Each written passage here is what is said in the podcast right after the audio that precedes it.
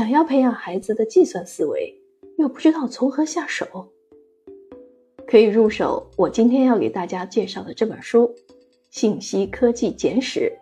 从计算机到人工智能》绘本版。这是一本讲述信息技术科学发展历程的科普绘本，适合九到十五岁的青少年阅读。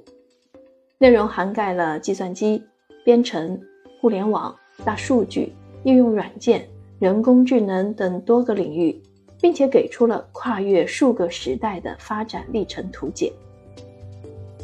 书中通过三十多位关键历史人物、一百多个关键词、三百多张手绘插画，让孩子轻松和信息科技说 “hello”。《信息科技简史》是一部有关信息科技发展的趣味简史，全书共分四章。讲述了计算机、编程语言、互联网、大数据、通信技术、应用软件和人工智能等这些信息时代产物的诞生过程及相关知识。从智能手机到卫星导航系统，再从我们当今日常生活中离不开的各种电子设备，到社会发展所需的各种信息技术应用，本书将信息科技的发展过程和重要知识。由浅入深地展现在了读者的面前。